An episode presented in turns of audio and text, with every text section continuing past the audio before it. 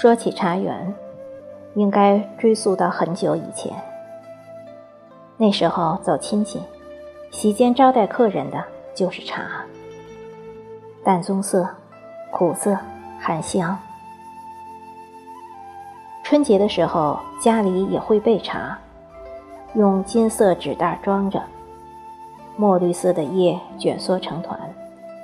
父亲从剪开的豁口里倒掌心一些。然后放入茶壶，用开水冲泡。我不喜欢喝茶，但也无意间听了不少有关茶的谈话。母亲讲究，所泡之茶必要用心品一品。当然，这大多是在农闲时的节日里，其他时候不喝茶。即便过年的茶还剩很多。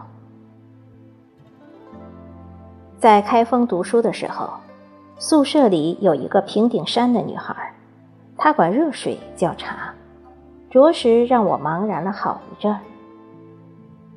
在我的印象里，所谓的茶是应该有色有味有漂浮的叶，而将热水换茶，终不得其解。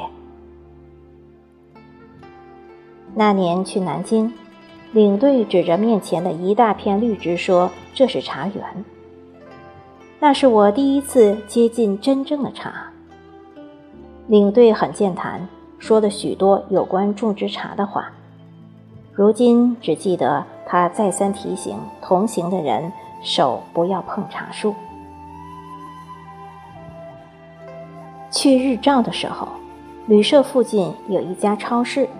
超市门口有一架炒茶的机器，轰隆轰隆地翻转着，炒好的茶盛在竹篾里，多得像家乡秋天的枣。晚上没事儿，我们就出来转，茶自然是少不了要买的。亲眼见它从炉子里出来，觉得味儿最真纯。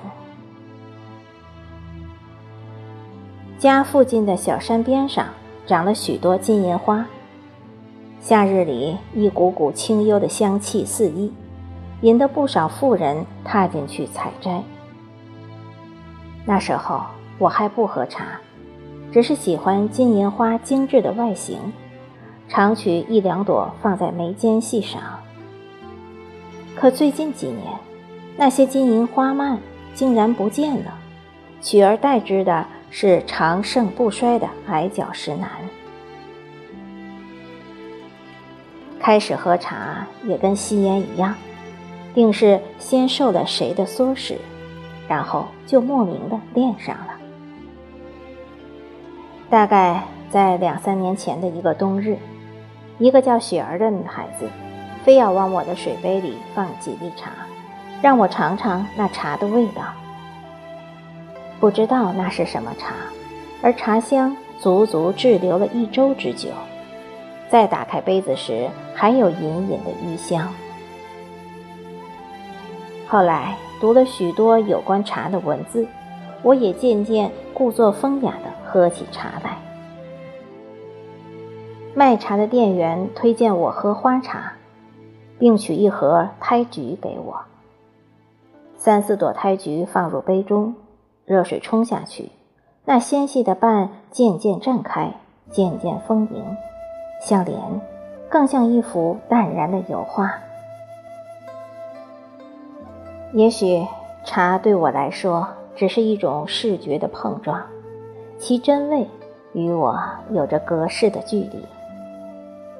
有次去朋友家里，朋友用酒蒸大的茶碗给我倒了茶，还不足一口。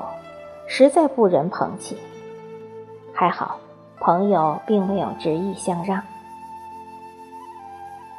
真正大开杀戒是在做鞋的那次，尽管也是那样的小茶碗，只是同行的人多，主席在忙着修稿，顾不上理睬我们，我们便放开了喝，一壶接一壶，一碗接一碗，没有相让，也没有推辞。如今想来，当时真有暴殄天物之嫌。那么气派的茶桌，那么舒适的座椅，那么高档的茶具，那么优秀的茶客。我想，如果时光可以倒流，能再次相聚那里，我一定会慢慢的品，品出优雅，品出闲逸，品出风情。单位的同事也常慷慨地拿出他的新茶来让大家品尝。可惜我是茶盲，虽然能够分得出此茶与彼茶形色的不同，却品不出其中的真味。太菊依然每天在我的杯盏中绽放，我也依然赏着那荷莲似的朵。也许，我与茶的溯源。仅止于视觉美吧。